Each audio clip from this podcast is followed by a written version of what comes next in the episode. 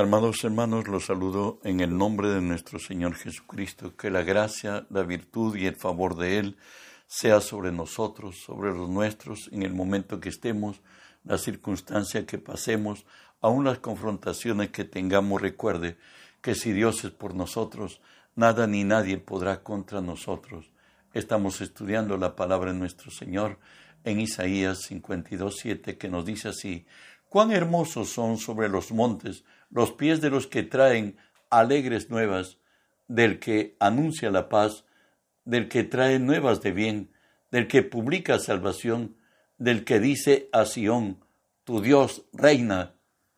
Oramos, Padre, te doy gracias, Señor Dios, por el privilegio de presentarme hoy delante de ti y ponerme por ti delante de tu pueblo. Por ello, Señor, te cedo mi voluntad, mis pensamientos, las palabras de mi boca, mis actitudes y acciones las someto y las sujeto a ti, y tú que vives en mí, haz tu obra a través de mí. Por tu nombre, Jesús, toma autoridad sobre toda fuerza del reino del mal que se haya filtrado en este lugar, o al lugar a donde esta señal alcance, Señor. En tu nombre los ordeno que se aparten, que huyan de nosotros en el nombre de Jesús.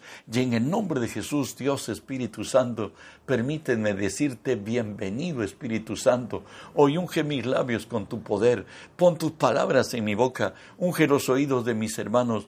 Que tu palabra se quede hoy en nosotros. Háblanos, buen Dios, en el nombre de Jesús. Hermanos, estamos estudiando el año agradable del Señor. Hoy veremos que alcanza a todos, como lo dice segunda de Pedro 1, y nos dice así, tenemos también la palabra profética más segura, a la cual hacéis bien en estar atentos, como una antorcha que alumbra en lugar oscuro, hasta que el día esclarezca y el lucero de la mañana salga en vuestros corazones entendiendo primero esto, que ninguna profecía de la Escritura es de interpretación privada, porque nunca la profecía fue traída por voluntad humana, sino que los santos hombres de Dios hablaron siendo inspirados por el Espíritu Santo. Bueno, Dios nos dice que esta palabra alcanza a letrados e iletrados, a doctos y a los que ignoramos, pues Dios ha dado la palabra para todo hombre. Y de ahí que nos dice en 1 Corintios 2.14, porque el hombre natural no percibe las cosas que son del Espíritu de Dios, porque para él son locuras, no las puede entender, porque se han de discernir espiritualmente. Es exclusivo para los que nacimos de nuevo, para los que nacimos del Espíritu, como lo dice el Salmo 92, 5 y 6. Cuán grandes son tus obras, oh Jehová, muy profundos son tus pensamientos. El hombre necio no sabe y el insensato no entiende esto. Por cierto, hay que nacer de nuevo. Hay que ser guiados por el Espíritu Santo para entender la palabra como lo dijo Jesús al hablar acerca de la venida del Espíritu Santo. Nos dice así, mas el consolador, el Espíritu Santo, a quien el Padre enviará en mi nombre, Él os enseñará todas las cosas y os recordará todo lo que os he dicho. Para entender, necesitamos ser guiados por el Espíritu Santo. Él es el Maestro por excelencia. Jesús dijo también de él mismo que él no nada habla sino aquello que oye hablar del Espíritu Santo. Él se levantaba mañana tras mañana para oír como los sabios, para saber dar palabras al cansado. Y sabes qué, al acercarnos a leer la palabra de Dios, pide esto para que lo entiendas correctamente. Se encuentra en Efesios 1, 15 al 18.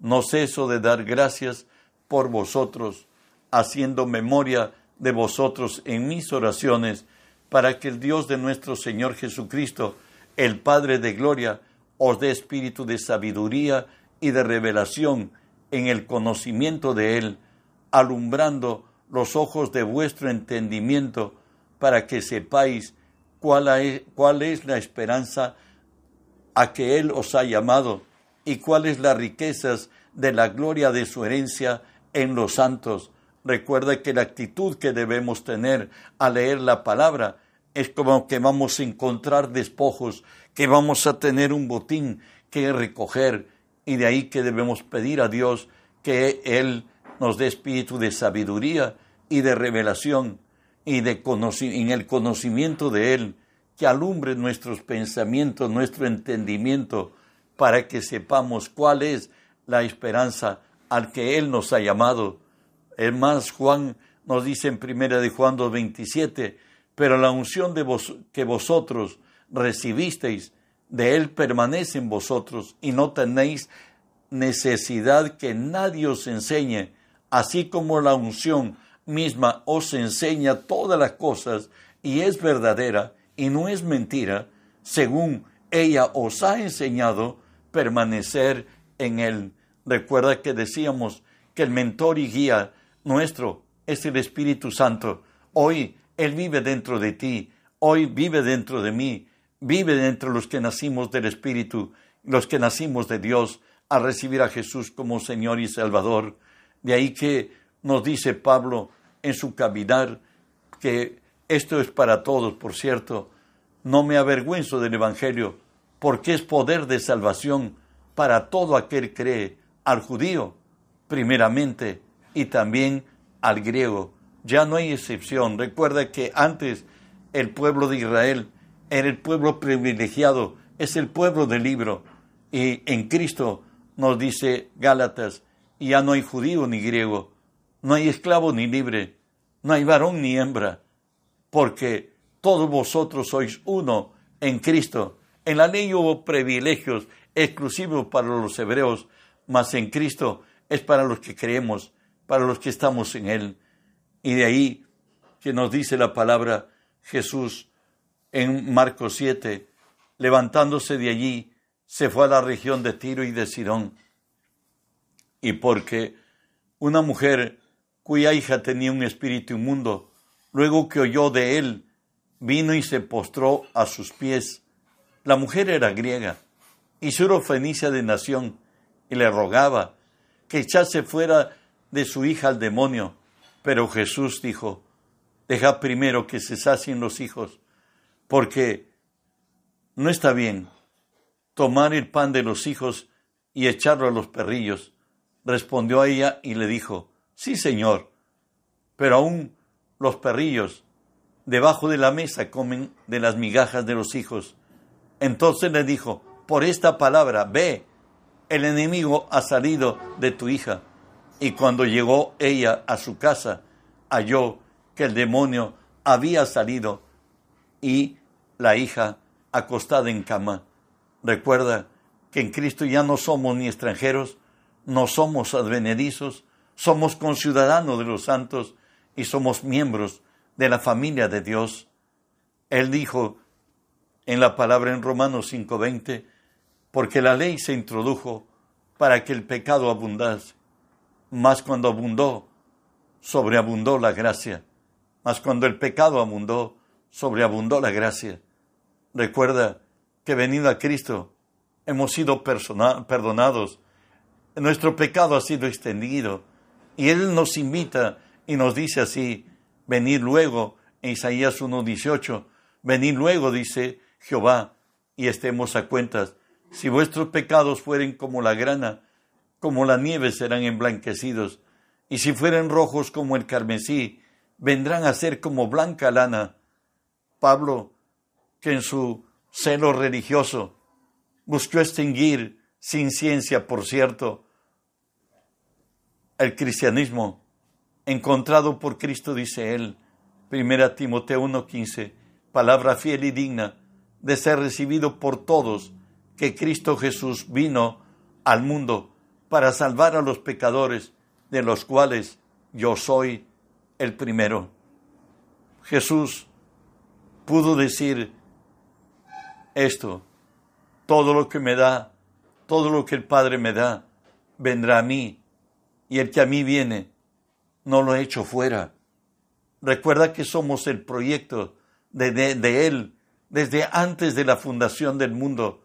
Según Efesios 1, 4 y 5 nos dice, según nos escogió en Él antes de la fundación del mundo, para que fuésemos santos y sin mancha de Él en amor, habiéndonos predestinado para ser adoptados hijos suyos por medio de Jesucristo, según el puro afecto de su voluntad. Sabes, Dios, para Él no hemos sido desconocidos nunca. Desde antes que la nada fuera la nada, Él ya nos conocía. Y como nos dice eh, según de Corintios 6, porque dice, en tiempo aceptable te he oído, en día de salvación te he socorrido. He aquí el tiempo aceptable, he aquí el día de la salvación. Sabes, es más, Él vino a buscar y a salvar lo que se ha perdido. Porque nos habíamos perdido, fuimos sellados. Él no vino a buscar a justos, dicho sea de paso. No hay justo ni siquiera uno. No hay quien haga el bien. Hay religiosos, hay moralistas, pero todos igualmente somos pecadores. Algunos llevan pecados a los nueve meses salen a la luz, pero otros lo llevan hasta la tumba encubiertos por ser amargados, resentidos, llenos de odio, de amargura. Todo ello va hasta la tumba muchas veces. El Señor, al encontrarnos, nos dice así, Lucas 15, 14 al 7, ¿qué hombre de vosotros, teniendo cien ovejas, se pierde una de ellas, no deja las noventa y nueve en el desierto y va y tras, tras la que se perdió hasta encontrarla?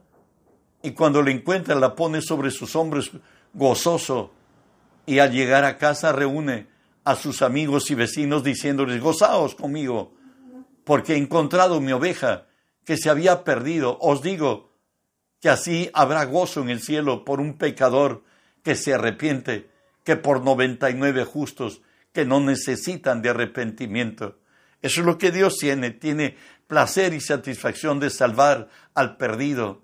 Hoy se encuentra Dios con Jesús en Damasco, Jesús mismo con Pablo, y nos dice así, cuando él le da la noticia a Ananías, de que ha tomado a, Saulo de Tarso, el perseguidor del cristianismo, el más tenaz y testarudo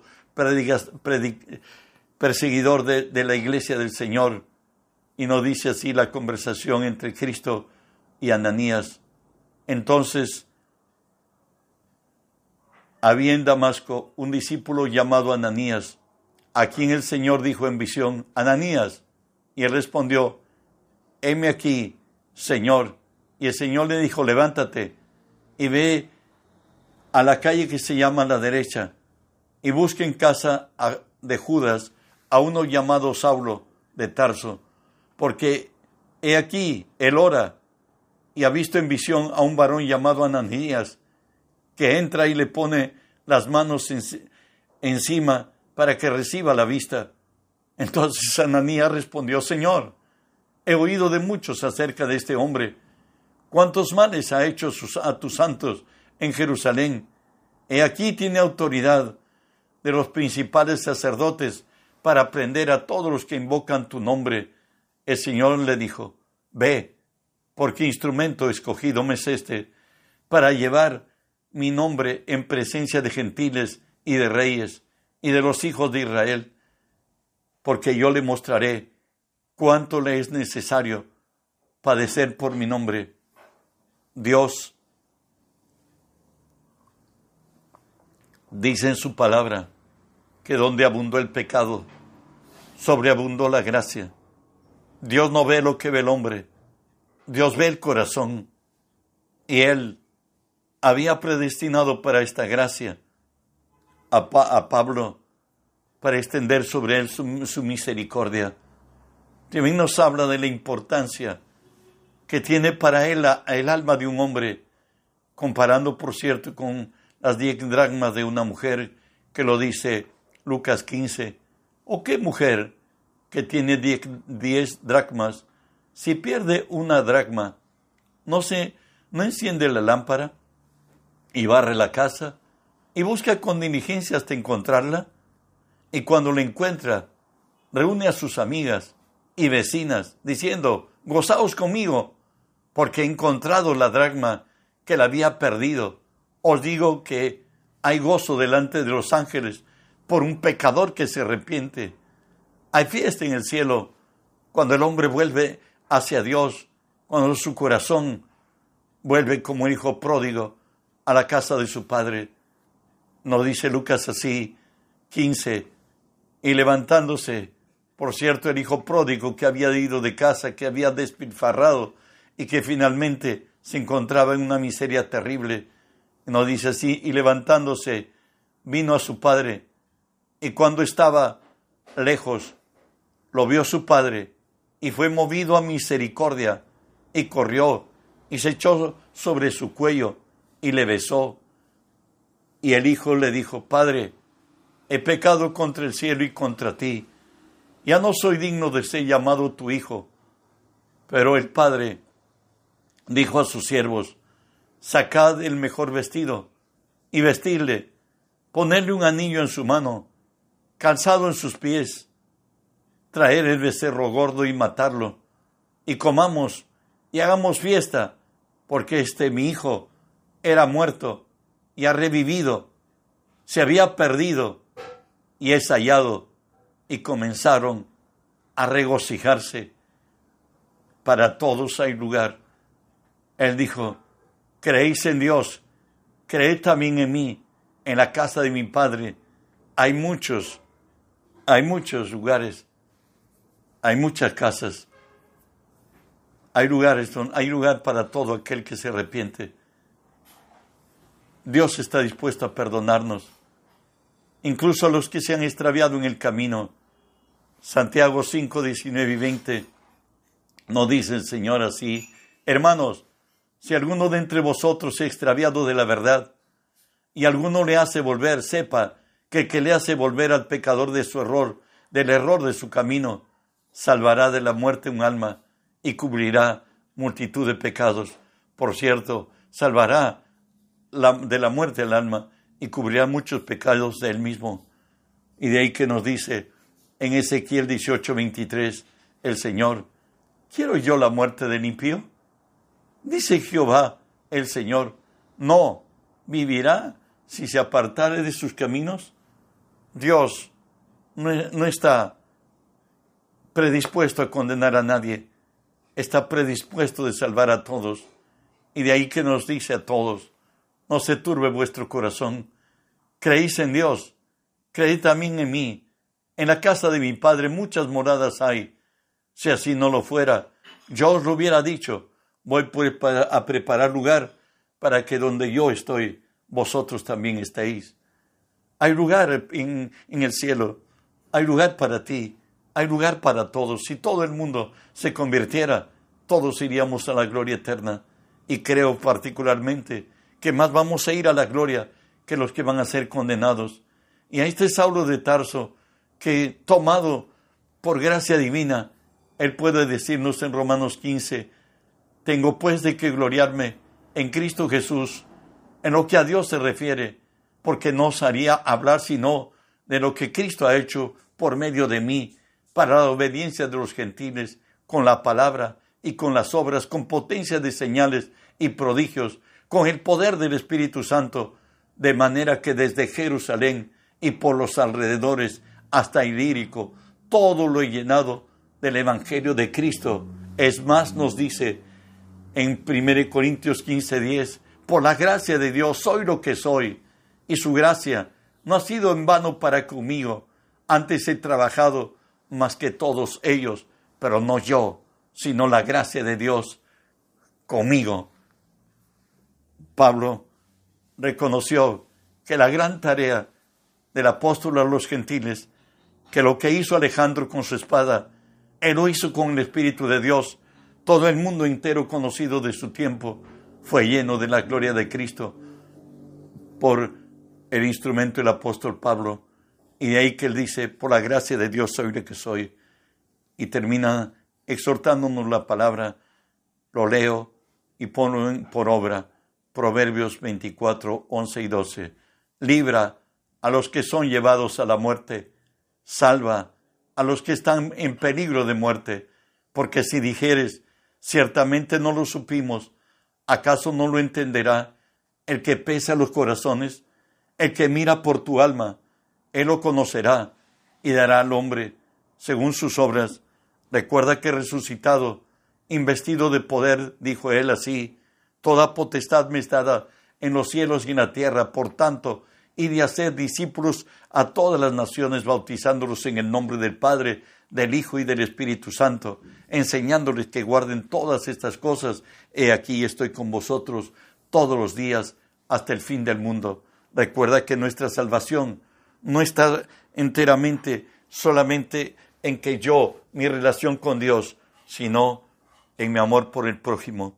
El Señor nos tomará cuenta de los que aún todavía no son salvos y mayormente de los que han pasaron a condenación eterna, que pudimos ser el instrumento para salvarlos. El Señor dice, abre tu boca y yo lo llenaré. Cuando prediques, cree que Dios habla por ti. Tu testimonio es la, es la garantía de que hay cambio. Por eso los ángeles no pueden hacerlo, porque ellos no han sido perdonados, pero nosotros perdonados podemos contar de lo que Dios ha hecho en nosotros y el testimonio en nuestra vida alcanzará a muchos. Dios no quiere que nadie perezca, Él quiere que todos procedan en arrepentimiento y donde abundó el pecado, sobreabundó la gracia. A muchos Dios te usará y esos muchos como Pablo se levantarán y el mundo entero será lleno del conocimiento de Cristo como las aguas cubren la mar. Reenvíe este mensaje, que llegue a muchos y que las bendiciones alcancen a nuestra patria y fuera de ella, en el nombre de Jesús.